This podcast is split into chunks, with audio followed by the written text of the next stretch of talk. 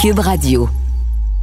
On, on, fait un petit retour dans le temps, fin février, soit les 28 et 29 février pour être précis, soit quelques jours avant que le Québec soit mis sur pause, Jean-François, et qu'on entre dans ce confinement très strict au Québec. Le docteur Arruda, durant sa présentation, qui va notamment euh, minimiser, si vous voulez, la portée de la, de la pandémie, et il va également de cette blague. On écoute. En passant, cette nuit, j'étais en conférence téléphonique à 3 heures parce que j'avais dit à mes gens d'attendre que je revienne avant d'avoir notre premier cas de coronavirus au Québec. Eh bien, ils m'ont pas attendu. Alors, au retour, les évaluations de mes directeurs adjoints vont être très mauvaises. Mais donc, on a un premier cas chez nous au Québec de coronavirus, et euh, je tiens à vous dire que c'est une, c'est un enjeu important, mais euh, euh, qui prend beaucoup de place dans les médias. Mais euh, il y a plusieurs enjeux de santé publique, à mon avis, qui sont pas mis à, à la place, avec des maladies qui tuent encore plus que cela, des inéquités sociales de santé, etc., etc. Et même s'il était à 5700 km de distance, le docteur Arruda Yves, affirme qu'il suivait la situation au Québec de très près. Oui, c'est ce qu'il a dit ce matin alors qu'il était l'invité de Mario euh, Dumont. Vous savez, après cette présentation au Maroc, le docteur Arruda a quand même pris quelques jours de vacances euh, dans ce pays et il est revenu au Québec le 8 mars. Mais on s'en souvient tous, le 13 mars, on fermait école, cégep, service de garde au Québec, confinement strict donc qui s'amorçait. Et le docteur Arruda tantôt disait en entrevue que même au Maroc, il suivait de près la situation et que les travaux de préparation du Québec face à cette pandémie étaient déjà en cours. Voici ce qu'il a dit. On cite des éléments dans l'article en lien avec euh, euh, des, blagues que j'aurais dit qui étaient hors contexte, en mon sens. Ce que j'avais dit, par contre, là-bas, c'est que l'actualité était beaucoup autour du COVID-19, mais qu'il y avait aussi d'autres problèmes de santé publique, notamment les inégalités sociales de santé. Et d'ailleurs, on se rend compte que c'est ces gens-là qui sont les plus touchés qui sont les plus atteints euh, par rapport à la maladie. Et donc, moi, en tout cas, euh, on peut faire de la politique avec ça, mais moi, personnellement, au point de vue professionnel, je me sens euh, tout à fait correct euh, et j'ai toujours euh, assumé mes fonctions avec mes collègues. Des réactions à prévoir évidemment aujourd'hui. Voilà Jean-François. Merci Yves. Parlons-en de la situation au Québec, justement, présentement, avec la COVID. Euh, 43 nouveaux décès, 181 cas supplémentaires de la COVID-19. Le nombre total des décès atteint maintenant 5 148. On dénombre 53 666 personnes infectées depuis le début de la pandémie. Le nombre, le nombre d'hospitalisations est de 840, encore une fois en baisse de 31, alors que 107 personnes se trouvent aux soins intensifs, une diminution de 7. La mission militaire dans nos CHSLD va prendre fin le 26 juin prochain. Michel, le premier ministre Trudeau soutient que les discussions se poursuivent avec Québec sur le soutien à apporter aux aînés jusqu'en septembre. Oui, pourtant, on a entendu François Legault le dire clairement hier. Lui, il veut, il a besoin que 1000 militaires des Forces armées canadiennes restent dans les CHSLD jusqu'au 15 septembre. Mais ce que Justin Trudeau a expliqué ce matin, c'est qu'il y a 1400 militaires qui sont prêts à être déployés dans les CHSLD jusqu'au 26 juin. Et après, ben là, Québec et Ottawa est en train de travailler sur une entente pour que des, du personnel de la Croix-Rouge payé, formé, soit déployé dans les CHSLD. C'est la formule qu'Ottawa a adoptée. Euh, Justin Trudeau s'est fait poser la question à de nombreuses reprises. Qu'est-ce que les militaires ont à faire de plus urgent que d'aller aider les aînés dans les CHSLD? Il n'a pas répondu à cette question ce matin, mais on peut l'écouter. On est en train de travailler avec la Croix-Rouge canadienne pour pouvoir avoir des gens bien payés, bien formés, qui vont prendre la relève euh, de- de- des militaires pour s'assurer que jusqu'au 15 septembre, le Canada demeure là pour aider dans ces CHSLD. C'est une approche euh, qui est raisonnable, qui est ancrée dans les besoins sur le terrain. 15 septembre, rappelons, c'est l'arrivée de nos préposés en formation à partir de lundi. Michel, par ailleurs, annonce surprise ce matin, quoique ça fait de plus en plus partie de notre, quotidien, la prise de température va être obligatoire pour euh, les voyageurs qui vont prendre l'avion. Oui, le premier ministre Trudeau l'a annoncé lors de son point de presse parce qu'on dit qu'avec le déconfinement, euh, ça fera partie des mesures additionnelles à adopter. Donc, les voyageurs qui prendront l'avion pour se rendre quelque part au Canada, à l'étranger, ou qui arriveront de l'étranger, devront absolument faire prendre leur température avec le détecteur thermique.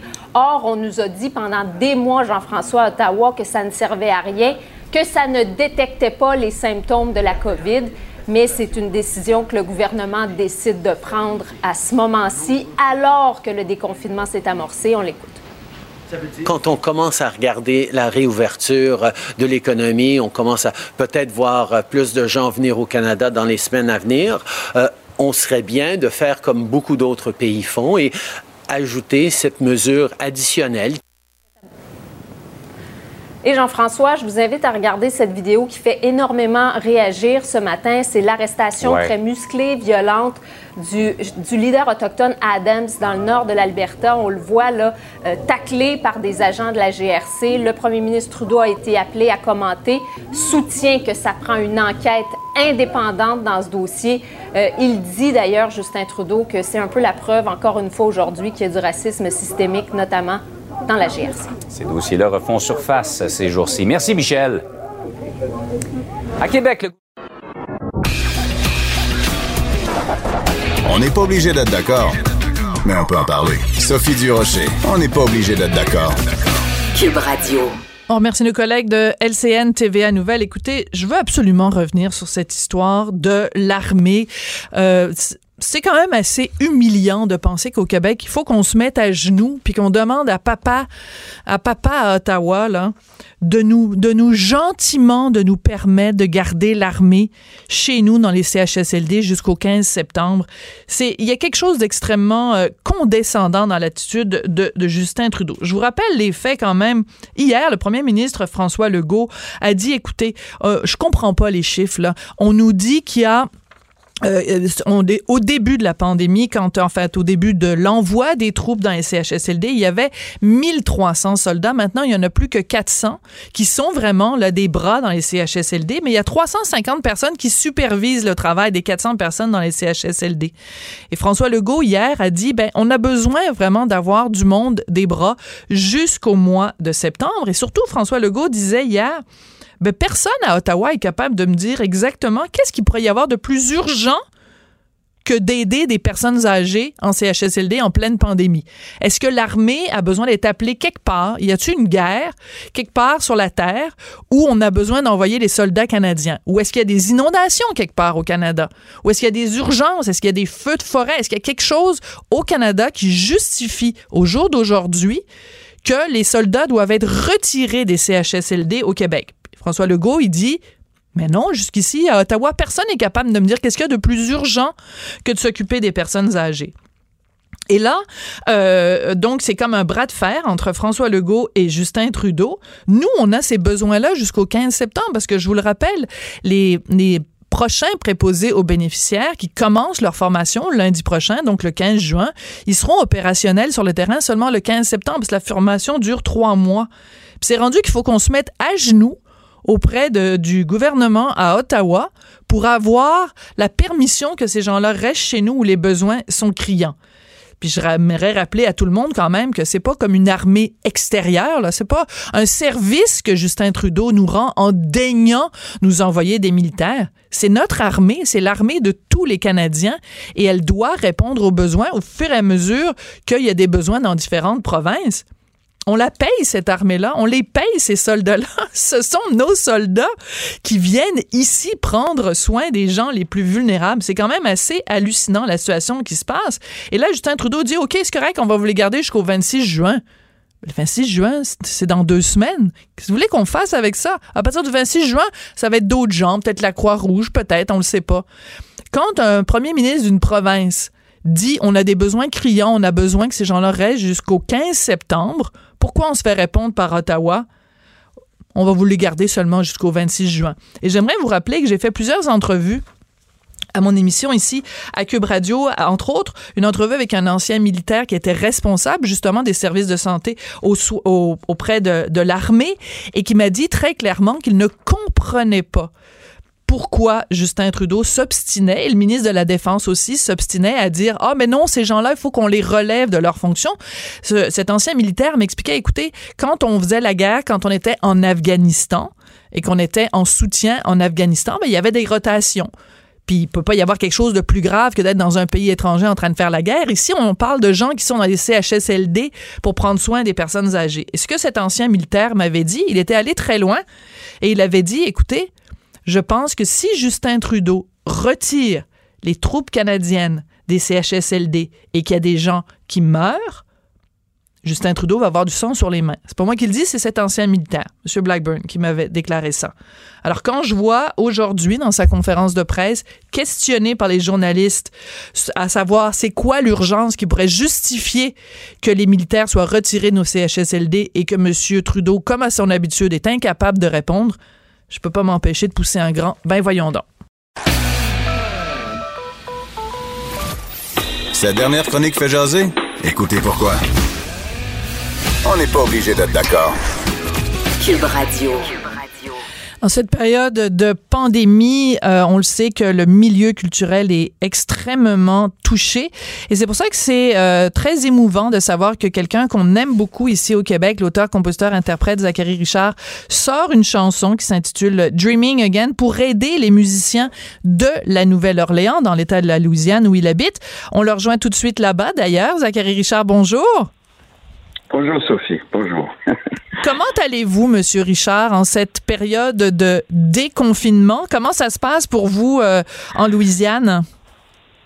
Euh, ça se passe bien. On, est un peu euh, réticent parce que, bon, comme on dit, chat échaudé a peur d'eau froide.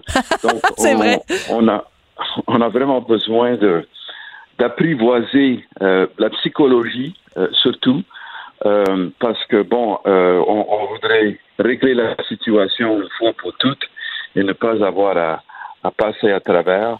C'est un moment très, très pénible, mais on commence à voir euh, la lumière au bout du tunnel. La Louisiane a été menacée, a été tapée par, par la pandémie, en, en, particulièrement à la Nouvelle-Orléans. Oui.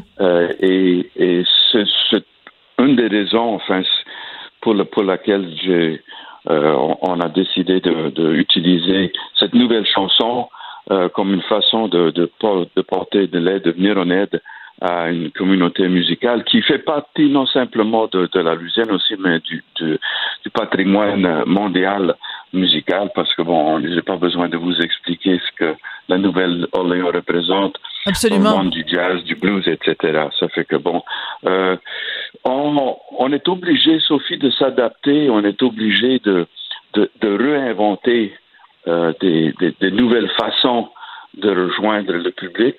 Euh, mais aussi, je pense qu'il y a une responsabilité de la part de, des gouvernements et de, la société en général euh, de, porter secours à, ceux et celles, euh, comme dans, l'industrie du spectacle, qui sont particulièrement durement, et les, restaurants, bien évidemment, qui commencent à se faire dé déconfiner ici.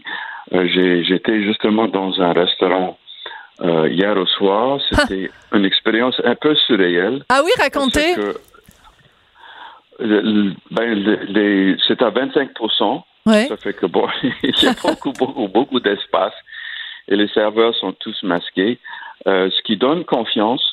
Euh, mais mais est, on, on, est toujours un, un, peu un peu hésitant à, à, à foncer dedans parce que euh, effectivement on, on, voudrait quand même que la situation se règle définitivement et pour euh, le, le bien-être de tous. Oui. Alors, vous disiez que au, au, restaurant, tout le monde était masqué. C'est un petit peu comme si c'était Mardi Gras euh, tous les jours? Oh, c'est, c'est, Mardi Gras, c'est beaucoup plus drôle que ça. Ouais. non, j'essayais de, beaucoup... j'essayais de mettre un peu d'humour dans. Coloré. Oui, c'est sûr que c'est beaucoup moins, beaucoup moins agréable quand c'est des, des masques obligatoires. Mais en même temps, c'est très généreux de votre part de faire cette chanson-là pour aider d'autres musiciens parce que vous, vous avez sûrement aussi été affecté par la pandémie. Il y a sûrement des spectacles que vous deviez donner ou des, des, euh, des, des du travail que vous deviez faire que vous n'avez pas pu faire. Donc, vous avez été sûrement vous-même affecté par la pandémie. Oui, c'est sûr. Mais bon, je, je, ma situation est, est est assez stable. Euh, ça fait que j'étais surtout déçu euh, parce que, bon, comme j'ai publié aux Écrits des Forges un nouveau recueil de poésie qui est ma cinquième, oui. euh, et, et, et, puis j'ai j'ai ce, ce, grand plaisir de de, des salons du livre. Donc, j'avais un chapelet des salons, hmm. notamment à, Québec, à Moncton, en Abitibi, un peu partout euh, au Québec. Et puis, évidemment, tout ça euh, s'est fait flasher, comme on dit. Alors, euh, j'ai eu euh, énormément de chagrin. Et puis, bon, comme la, la frontière est toujours fermée, donc je ne pourrais pas vous venir vous visiter pour pour une période à déterminer, mais euh, comme je, découvre même que les frontières soient fermées, euh, l'amour passe. Alors, j'ai vraiment hâte des retrouvailles, comme tout le monde, parce que bon, depuis très très longtemps, j'ai l'habitude de fuir la chaleur de la Louisiane pendant l'été et m'installer euh, au, Québec à, à, mon grand bonheur.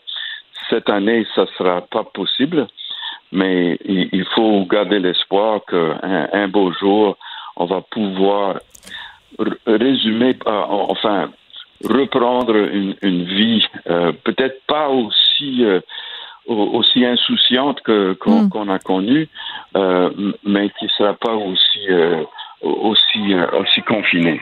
Oui, mais c'est ça qui est terrible parce que, bon, on parle beaucoup évidemment de la crise sanitaire, de la crise financière, mais il y a aussi une crise psychologique, c'est-à-dire que tout ça est très lourd.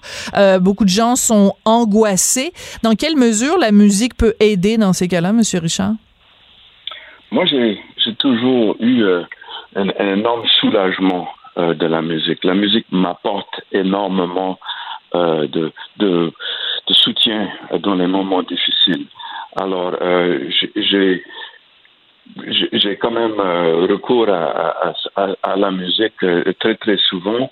En fait, dans mon confinement, je, je, je passe euh, beaucoup de temps à, écouter de la musique, chose que je, faisais avec beaucoup moins de, de régularité dans, dans, le passé. Mm-hmm. Alors, hier, j'ai entendu, j'ai écouté le, euh, le, Symphonie du Nouveau Monde, Antonine de Vorjak, par exemple. Enfin, ah, c'est magnifique, Vorjak, oui.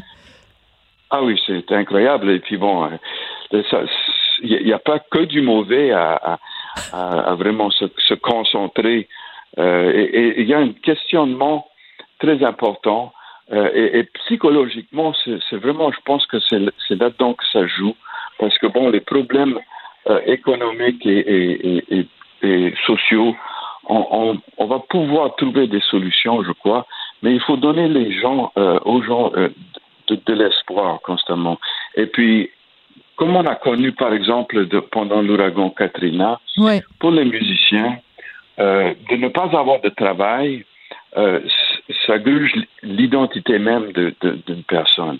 Alors c'est ça qu'il faut faire vraiment très très attention euh, à, à, être conscient comme, comme vous l'êtes que c'est non simplement une question sanitaire ou, ou, ou, même sociale, mais c'est aussi un, un problème de, de, de santé mentale. Absolument. Alors, il faut donner aux gens euh, des façons de, de, de, continuer à espérer.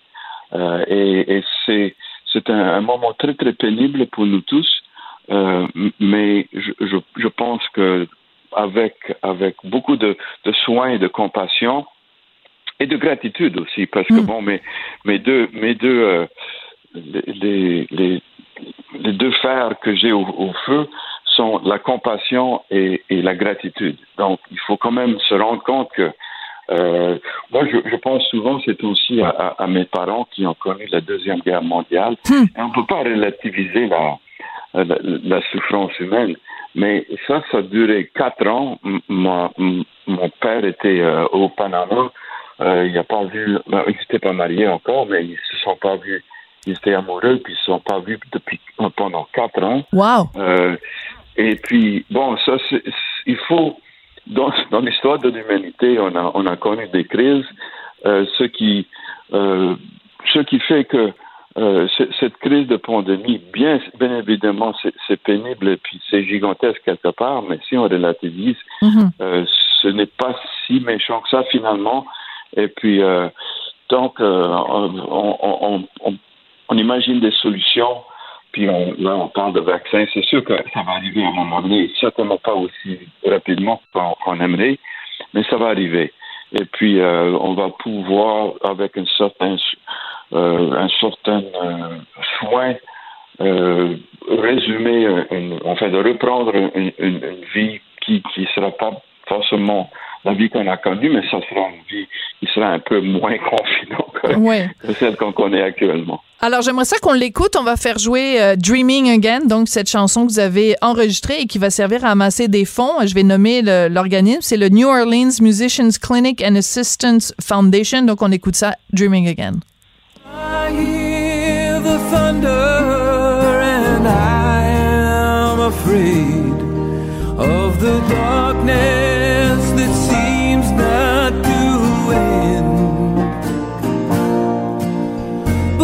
I remember that you were always with me, and I go back to dreaming again.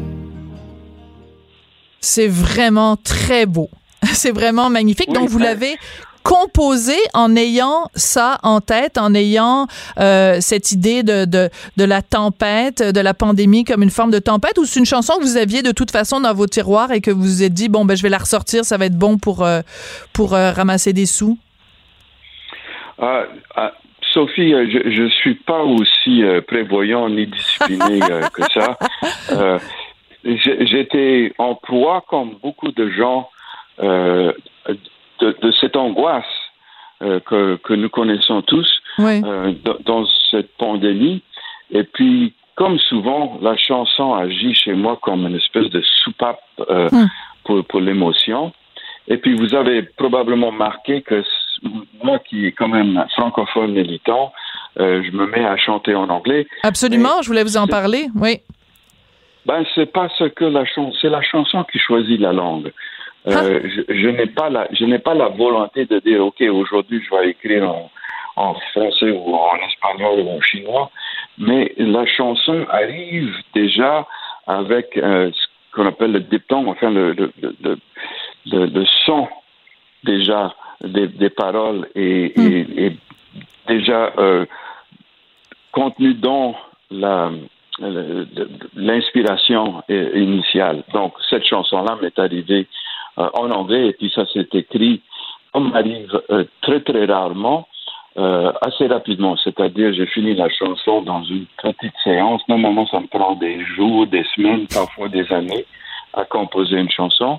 Mais celle-là, elle est arrivée comme ça. Une fois que je l'ai fini, je l'ai mis sur mon téléphone et j'ai envoyé à mon partenaire à Nouvelle-Orléans. Moi, j'habite à, à Lafayette. À de route. Oui, et, et donc j'ai envoyé à mon mon collègue euh, David Torkanowski, qui est mon chef d'orchestre depuis toujours. Et puis il dit, il faut qu'on l'enregistre. Et puis je dis, ben, comment faire? Et puis on a fini par le faire à distance. Ah oui? Comme ça se fait. Le bassiste est à, le bassiste Nicolas Fisman est à Bruxelles. euh, mes, mes collègues sont à Nouvelle-Orléans, Lafayette, un peu partout. Euh, et donc, on a respecté la distanciation euh, social, y, compris dans la vidéo, parce que vous allez voir oui, que euh, on s'approche pas trop trop, et puis on était une équipe de en, en tout en, en grand euh, quatre personnes. Ça fait que bon, et on n'a pas joué avec avec le feu. On, on respecte les, les consignes du gouvernement avec énormément de soins et de soucis. Et puis bon, on, on a décidé de collaborer avec le New Orleans Musicians Clinic qui existe depuis 22 ans et qui offre des soins de santé euh, gratuitement. Euh, ah oui. Donc pour les musiciens. on a Pour les musiciens, pour les, et, les travailleurs culturels. Donc ça, ça, déborde un peu. Il y a des artistes peintres qui, qui bénéficient aussi euh, et, et, des, des, gens de, de théâtre qui n'est pas très très développé à Nouvelle-Orléans, mais tout ça pour dire que c'est un service qui est euh, qui est offert à, la communauté euh, culturelle et, euh, sans, sans, sans, obligation d'être en mesure de payer. Donc, même si on n'a pas d'assurance, on, va, on va se faire soigner là-bas. Et la chose qui m'a vraiment excité avec ce projet-là, parce que je connais et je fais partie de, de, cette, de cette, clinique depuis très longtemps, bien que je me, mm-hmm. me, me fais soigner ailleurs, mais peu importe. Alors, ils, sont en train de justement venir dans, ma région euh, dans l'Acadiana et, et, parce que nous avons aussi une communauté musicale qui n'est pas aussi nombreux ni aussi variée qu'à la Nouvelle-Orléans, mais à Lafayette, ça existe aussi. Puis maintenant, ils, font une opération qui s'appelle le Acadiana Health Access Outreach, donc des musiciens dans, dans mon coin de pays peuvent également. Euh, il n'y a pas de clinique comme à la Nouvelle-Orléans, mais on a accès à toutes sortes d'informations. Alors, tout ça ensemble, c'était pour moi une façon de, contribuer à, au, au, secours de ceux et celles euh, dans, dans ma région qui en ont besoin. Alors, je peux pas vous parler aujourd'hui, euh, Zachary Richard, sans vous parler de ce mouvement euh, Black Lives Matter qui est en train vraiment de d'embraser les États-Unis depuis euh, la mort, depuis l'assassinat de, de Black, de voyons, de George Floyd. Comment vous vivez ça, vous, parce que les États-Unis où vous vivez sont vraiment embrasés et en même temps il y a tout un mouvement de prise de conscience. Puis en, Louisiane, comment ça se passe, les relations en ce moment entre euh, les Noirs et les Blancs? Euh, d'une part, euh, je, crois que c'est un abcès du pays qui avait besoin de, crever. Alors, moi, je regarde ça avec un, bon oeil. C'est-à-dire que de, tout ce désarroi, on est obligé de sortir euh, malgré euh, le, président américain euh, et, malgré la, réticence d'une classe politique républicaine qui est vraiment assez, assez botte, malgré tout ça, le pays est en train de réévaluer mhm. et, et, moi je dis parce que moi j'ai en Louisiane, plus personne sur trois est, d'héritage africain. Donc, euh, une sur trois, c'est énorme. Oui. Oui, bien évidemment. Ça fait que bon, euh, ça ne veut pas dire que le, racisme est quelque chose qui est vraiment euh, extrêmement développé en Louisiane, mais en même temps, on est obligé de confronter la situation. mon arrière, arrière-grand-père était esclavagiste. Il, était propriétaire de 36 personnes. Il faut reconnaître ah. tout ça. Et, ce que je trouve, moi, la chose la plus intéressante de, mon expérience, c'est que, parce que j'ai, étant musicien, j'ai plus de facilité à, à, sauter la clôture et puis à, avoir des rapports avec, avec des collègues musiciens qui mm-hmm. sont ils pourraient être jaunes ou rouges et il se trouve qu'ils sont noirs. Mais bon, ça n'a pas d'importance pour nous parce qu'on partage mhm. l'amour et, la magie de la musique. Mais j'en ai, j'ai parlé avec, avec, plusieurs parce que je, m'intéresse à comment eux ils vivent ça et, j'étais vraiment très très bouleversé à, comprendre l'ampleur de leur désarroi, mhm. euh, de, ne, de ne pas pouvoir euh, se promener en, voiture sans avoir une certaine crainte euh, est, quelque chose que j'aurais pu imaginer, mais que je n'avais jamais. Ça fait que, bon, pour moi, c'est une, une, couche euh, de profondeur de, de mon expérience, une, une, appréciation de la situation de mes amis. Absolument. et, et, et, ça, je trouve ça vraiment, c'est une, espèce de révélation aussi. Mm -hmm. C'est cette profondeur euh, de, de, chagrin euh, qui est euh, l'héritage de, de l'esclavagisme et puis de, de, ce très mauvais karma de ce qui s'est passé. Et puis, bon, ici dans le sud-ouest de la Louisiane, et surtout à la Nouvelle-Orléans, on a on n'a pas passé par la casse et par la violence qu'on a mhm. connue ailleurs. Il faut dire aussi que la Nouvelle-Orléans, la mer est noire, les trois quarts de, de, du corps policier est afro-américain. Donc, il y a une énorme sensibilité. C'est une ville, la ville de Nouvelle-Orléans, et, et, deux tiers euh, afro-américains. Ça fait que c'est quand même, euh, c'est comme prêcher aux convertis. On n'a pas besoin de s'adresser aux problèmes. On est conscient des problèmes. Ça ne veut pas dire qu'ils n'existent pas, parce que bien évidemment. Ça Mais ça veut dire qu'on n'a pas besoin de se faire dire que le problème existe. On, est, on en est conscient et on y est euh, sensibilisé. Zachary, merci beaucoup euh, d'être venu nous parler. C'est absolument euh, euh, très touchant, je trouve, que vous teniez ces propos et que vous nous rappeliez ce que je savais pas du tout, hein, que votre arrière-arrière-grand-père euh, esclavagiste qui avait, vous avez dit combien de, de, il était propriétaire de 36 personnes, 36 esclaves? Oui, c'était c'était un, un, un, petit planteur, mais bon, parce qu'il y avait dans mon pays euh, des, des, des, plantations d'Alexandre Mouton, par exemple, il y avait 250 esclaves. Ça fait que c'est hmm. une, une, chose assez inimaginable, mais c'est une vérité qu'on doit confronter pour pouvoir justement euh, désamorcer euh, ce chagrin et puis reconnaître la contribution de nos frères et de nos sœurs afro, afro-américains et puis de reconnaître non simplement la contribution qu'ils ont fait à la société, mais de leur faire une place à la table qui est plus digne de leur expérience et, et de C'est très bien dit. De toute façon. Merci beaucoup, Zachary. Puis, euh, ben, on va se permettre, justement, grâce à votre chanson, de se remettre à rêver, Dreaming Again, donc cette chanson que vous avez écrite pour venir en aide aux musiciens de la Nouvelle-Orléans. Merci beaucoup, Zachary. Ça me fait plaisir. Si vous voulez contribuer directement à la cause et télécharger la chanson, c'est à nomaf.org. Donc, nomaf.org, barre rubrique Dreaming Again, et vous allez pouvoir soutenir euh, la communauté musicale de Nouvelle-Orléans et puis par, le, par la même occasion télécharger une chanson qui n'est pas euh, enfin, qui est assez belle. qui est super Merci, belle. Sophie. Merci beaucoup, Zachary. Merci, au revoir. Tout le monde a droit à son opinion. Elle requestionne, elle analyse, elle propose des solutions. Sophie Durocher. On n'est pas obligé d'être d'accord. Je pense que le docteur Horacio Arruda va se souvenir longtemps du vendredi 12 juin. Euh, son nom est sous toutes les lèvres pour deux raisons. Premièrement, euh, bon, son voyage euh, au Maroc. Certains au PQ, entre autres, lui reprochent d'avoir pris des journées de vacances alors que c'était vraiment le début de la crise sanitaire de la COVID-19 ici. Et puis, mes collègues du bureau d'enquête du Journal de Montréal, Journal de Québec, qui ont trouvé des extraits assez savoureux, assez inquiétants euh, de cette fameuse conférence qu'il est allé présenter, euh, docteur Arruda, au Maroc, plus précisément à Marrakech. On va parler de tout ça avec Jean-Louis Fortin. Il est chef du bureau d'enquête du Journal de Montréal, Journal de Québec. Bonjour Jean-Louis, comment vas-tu?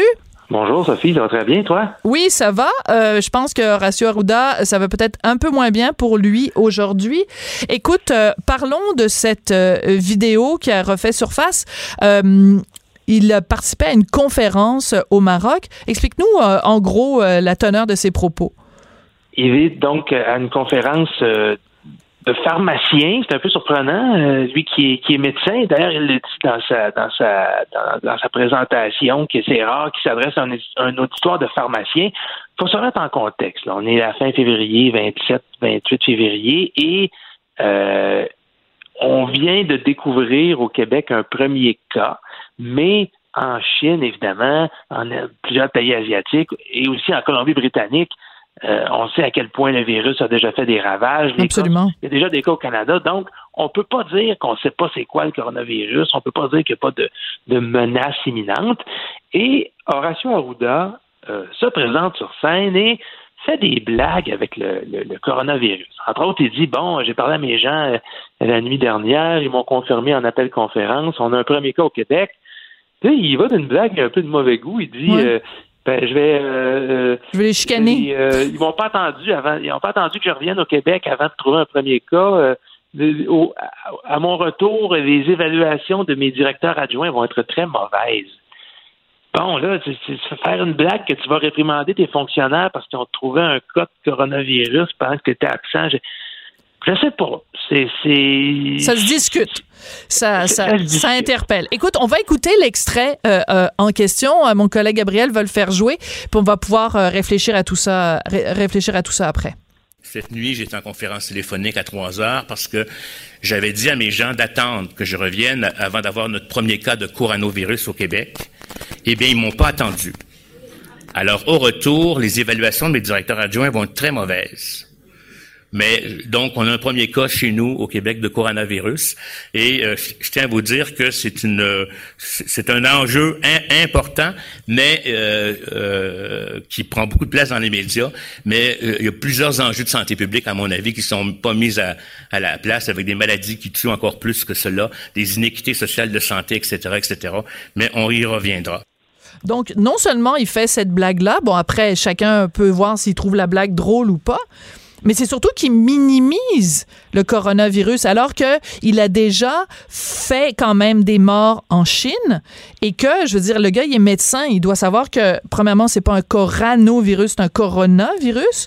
Et que il un de pratique à ce moment-là. Ouais, mais quand même ben, si tu fais des études de médecine, tu sais quand même c'est quoi un coronavirus là? Mais, mais c'est aussi qu'il y a eu déjà des coronavirus par le passé et il sait que ça peut être dévastateur.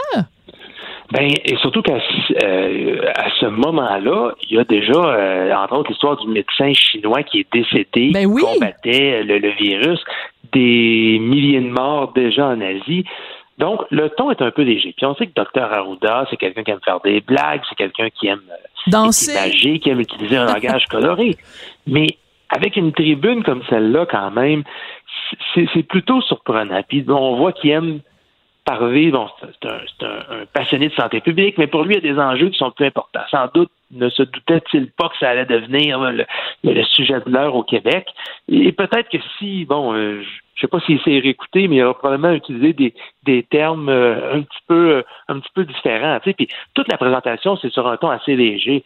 Ensuite, il dit, euh, il remercie euh, les Marocains de l'avoir reçu, et je cite, de façon royale.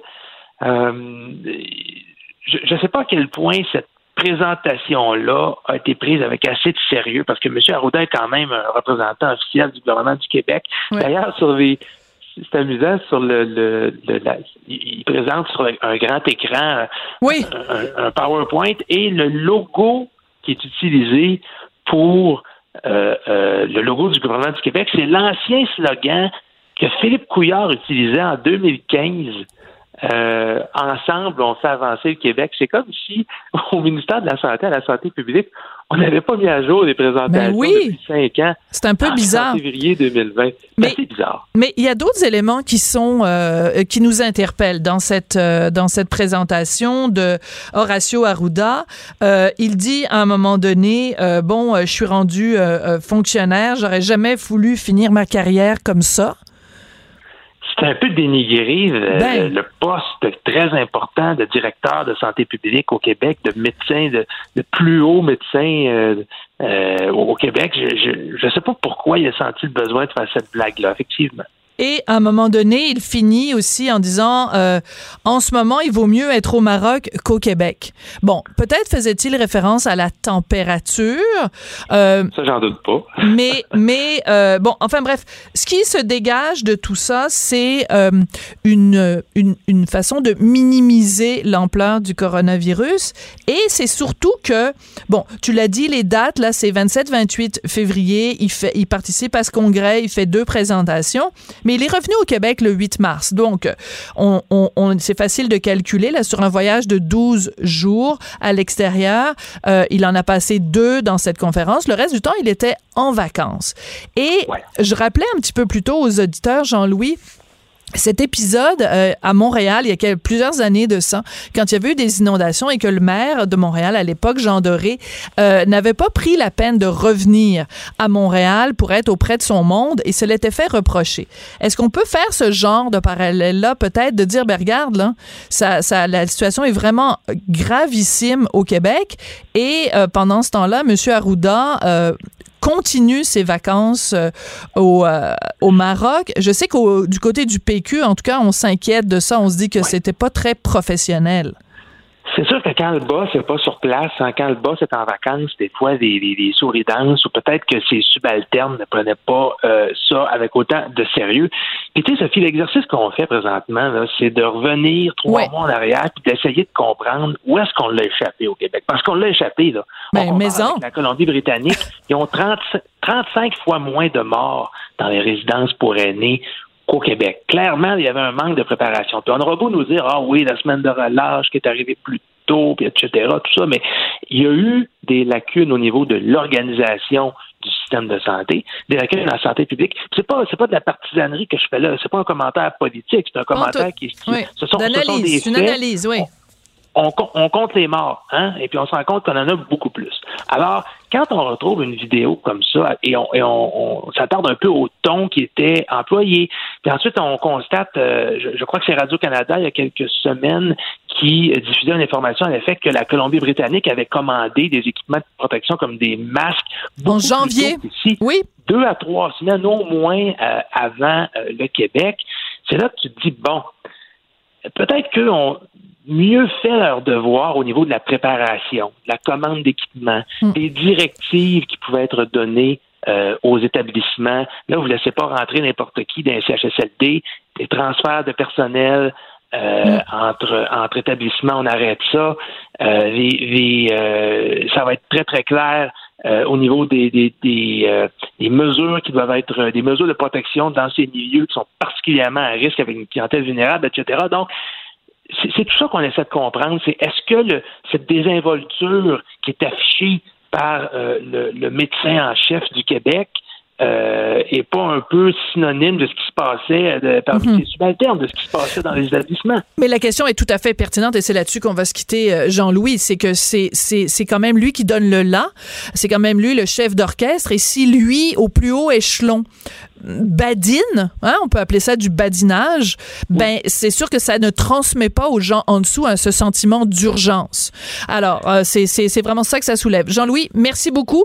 Donc, euh, les gens plaisir. peuvent euh, aller voir ça sur le site du journal. Donc, cet extrait de, de la conférence de Dr Horacio Arruda en pleine crise du coronavirus où il fait des, des petites blagues sur ça en disant ben, il y a d'autres maladies qui sont plus graves, il y a d'autres éléments de santé publique qui sont plus graves que ça. C'est assez surprenant. Jean-Louis Fortin, chef du bureau d'enquête, Journal de Montréal, Journal de Québec. Merci. Bonne journée. On n'est pas obligé d'être d'accord, mais on peut en parler. Sophie Durocher, on n'est pas obligé d'être d'accord. Cube Radio. Je ne sais pas si vous avez des ados à la maison ou des plus jeunes enfants, mais je sais que le mien euh, trouve ça excessivement difficile, cette pandémie-là. Euh, c'est vraiment euh, un poids psychologique très lourd pour euh, les jeunes euh, québécois, les jeunes partout à travers euh, la planète. Donc, de, la dépression, de la détresse, c'est sûr et certain, mais ça date pas seulement de la pandémie. Semble-t-il que les jeunes au Québec sont vraiment vulnérables à ce niveau-là. En tout cas, c'est ce que semble indiquer le Conseil supérieur de l'éducation du Québec qui rend public un rapport c'est pas très reluisant. On va en parler avec Camille Bouchard, qui est ex-député et auteur de ce fameux rapport Un Québec fou de ses enfants, qui date de 1991. Bonjour, Monsieur Bouchard, comment allez-vous? Oui, bonjour Sophie, ça va bien vous-même? Oui, ben ça va. Oui, ça va bien, mais euh, en même temps, euh, quand je regarde euh, l'état de détresse de nos jeunes, euh, je trouve ça assez désarmant. Euh, quand vous avez pris connaissance de ces de ces faits du Conseil supérieur de l'éducation du Québec, comment vous avez réagi? Ben, D'abord, un, c'est pas euh, des données qui sont nouvelles, elles sont cependant euh, euh, maintenant elles font l'objet d'un examen tout à fait particulier de la part du Conseil supérieur de l'éducation. D'ailleurs, ce rapport-là, il, il est très bien fait. Hein. Oui. C'est, oh, oui, c'est très, très, très, très intéressant à lire euh, pour qui s'intéresse au développement euh, social et émotif des enfants, surtout. Euh, c'est un travail colossal. Ça a pris deux ans en tout et partout pour pondre. D'ailleurs, le Conseil supérieur d'éducation très rarement fait des rapports qui sont de mauvaise qualité. Celui-là, il, il est vraiment très bien. Euh, D'abord, euh, il nous rappelle aussi qu'il y a euh, quand même euh, au préscolaire 83% des enfants, 84% des enfants qui ne présentent pas de problème. Tu sais, on peut on peut toujours voir ce côté-là aussi. Oui, là. oui, le verre à moitié plein ou à moitié vide. Donc, Non, mais les- il est plein il à est- 83 quand même. Lui, il est plus que plein. Oui. Et euh, au, au primaire, c'est un peu moins vrai, puis au secondaire, c'est un peu moins vrai, mais il y a quand même une très grande majorité de nos enfants qui vont bien. Ça, c'est- bon, alors ça, je pense qu'il faut le dire et le redire parce que on est dans un- une période de morosité, puis où on, on, on, on on, se- quelque part on, on peut se complaire dans une espèce de négativité par rapport à ce qui nous entoure. Mais mais franchement il faut d'abord admettre que la très grande majorité de nos enfants s'en sortent très bien puis ça développe très bien. Bon il y a cependant des, des zones d'inquiétude importantes. Là. seulement à Montréal là, en sixième année il y a 10% des enfants qui présentent un diagnostic, pas, pas seulement des symptômes, mais un, diagnostic vrai, là, euh, euh, approuvé médicalement, Mhm. Euh, de, de, de très graves problèmes de distraction et d'hyperactivité. 10 Ah oui, c'est énorme. sixième année, c'est beaucoup. 6% qui ont des problèmes d'anxiété, euh, 2% des problèmes euh, de, de conduite, de comportement, 1% des problèmes de dépression. Écoutez, on a médicalisé nos enfants à outrance, le- le- et ça, c'est souligné et, et- et vraiment euh, très, très, très, euh, c'est très marqué dans, dans le rapport. Euh, nos enfants. Euh, ça nous coûte, euh, en termes de médicaments, là, pour euh, simplement pour les enfants euh, à qui on prescrit des, des médicaments antidépresseurs, ça nous coûte 792 millions par année. Pardon? Oui, oui, allez voir dans le rapport. 792 millions de dollars Oui. pour... Ah, ouais. Les enfants et les jeunes. Et, et ça a doublé durant les cinq dernières années. Et ça, ça dépend beaucoup du fait qu'on on va vite, on voit pas les enfants suffisamment longtemps, on les observe pas suffisamment longtemps. D'abord, c'est gratuit, la médication. Les médecins font ça très rapidement. A des diagnostics se font extrêmement rapidement. Il n'y a pas beaucoup de suivi médical. Euh, il y a beaucoup d'influence des parents aussi, là, euh, et, et des écoles pour qu'il y ait des diagnostics et que euh, on puisse donner une médication à l'enfant parce que ça soulage pas mal de monde. Mais non, mais êtes-vous en train de dire, Monsieur Bouchard, que et ce qui est dit dans le rapport et votre opinion personnelle, c'est que euh, pour euh, en fait pour comment dire pas éteindre la douleur, mais tu sais pour se débarrasser de ce problème-là, on, on va beaucoup trop vite en affaires, on tourne les coins ronds et on sur médica- médicalise ou on surmédicamente nos enfants. C'est une partie du rapport où on soulève ces hypothèses-là. Ouais. on, on irait trop rapidement et, et on peut comprendre que des écoles et des parents puissent chercher une solution à un problème qui est criant pour un enfant que un, un- un syndrome de distraction important puis qui est hyperactif. C'est pas c'est pas évident de vivre avec un enfant comme ça euh, de- euh, à la maison ni à l'école. C'est un problème important. Mais est-ce que on va pas trop vite en affaires Le- le- le- le- le- les rédacteurs du rapport soulèvent ce problème-là. Mhm. Et il nous compare à d'autres juridictions euh, canadiennes. On est les champions en médicalisation au Québec. Ouais, c'est pas, pas reluisant comme euh, comme record. Alors là, il y, a, il y certainement un dossier à fouiller de façon très, très, très, très profonde, puis une réflexion à faire. Là. Il, y a, il y a une autre statistique, moi, qui me qui m'a vraiment frappé. Allez-y. C'est qu'il y a un cinquième des garçons qui disent ne pas, ça, ne pas aimer venir à l'école.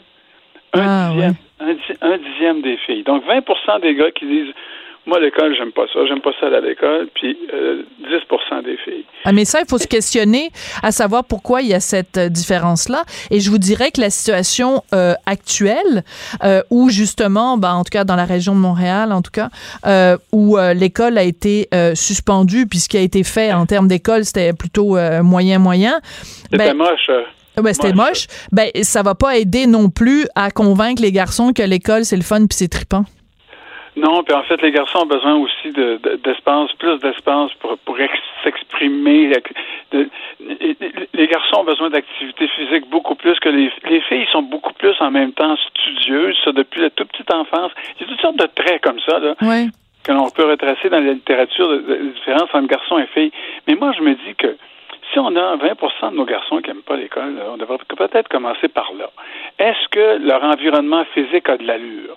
Est-ce que on a de la bienveillance autour de nos enfants à l'école? Et ça, le rapport le, sou- le- le soulève constamment. Est-ce que le niveau de bienveillance envers les enfants, leur capacité de prendre la parole, de s'exprimer, de dire ce qu'ils aiment, ce qu'ils aiment moins, euh, toute la question des devoirs, et du- à- de- des devoirs à la maison et du stress que ça comporte pour les parents et les enfants, toutes les questions des évaluations qui écrasent certains enfants continuellement à partir du premier jour de l'école jusqu'au dernier.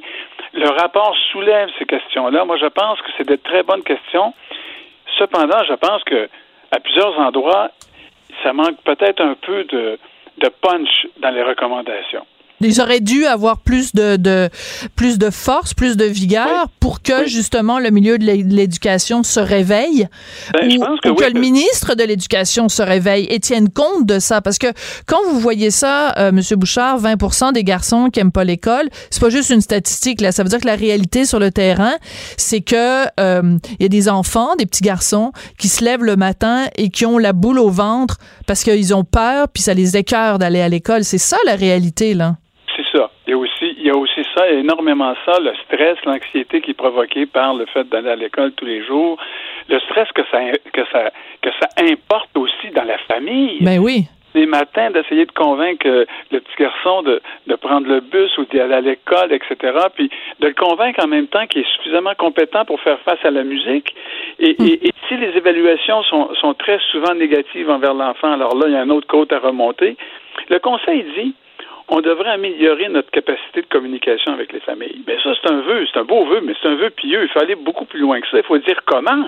Ben oui. Donc, un excellent rapport, pour résumer, un excellent rapport qui fait des constats euh, euh, lucides, des constats euh, inquiétants, mais on souhaiterait que ça ait plus de dents pour que justement ça ait un meilleur impact et que le milieu de l'éducation bouge. En, en résumé, là, en- parce que l'émission se termine, ce serait pas mal ça. Oui, mais il y a beaucoup de choses à ajouter à ça, mais c'est c'est pas ça. Oui. Voilà. En gros. Ben écoutez, vous reviendrez, Camille, pour nous parler euh, des autres éléments de ce rapport, mais déjà, euh, ces éléments-là euh, sont, sont inquiétants, puis on le dira jamais assez, hein. C'est les, les, les garçons, là, nos garçons au Québec, là, faut pas les laisser de côté. Voilà. Faut, faut, faut s'en occuper parce qu'il y a énormément de détresse, là, on voit ça dans les chiffres. Camille Bouchard, ex-députée, auteur de ce fameux rapport en Québec Foot ses enfants, merci beaucoup d'être venu nous parler aujourd'hui. Merci Camille. À la prochaine. Ah ben, c'est comme ça que ça se termine. Merci à Hugo Veilleux, euh, Maude Boutet et Frédéric Mocoll à la recherche. Merci à Gabriel Meunier à la mise en onde. Je vous laisse en compagnie de Geneviève. On se retrouve lundi midi. Au revoir. Cette émission est maintenant disponible en podcast. Rendez-vous dans la section balado de l'application ou du site cube.radio pour une écoute sur mesure en tout temps. Cube Radio, autrement dit. Et maintenant, autrement écouté.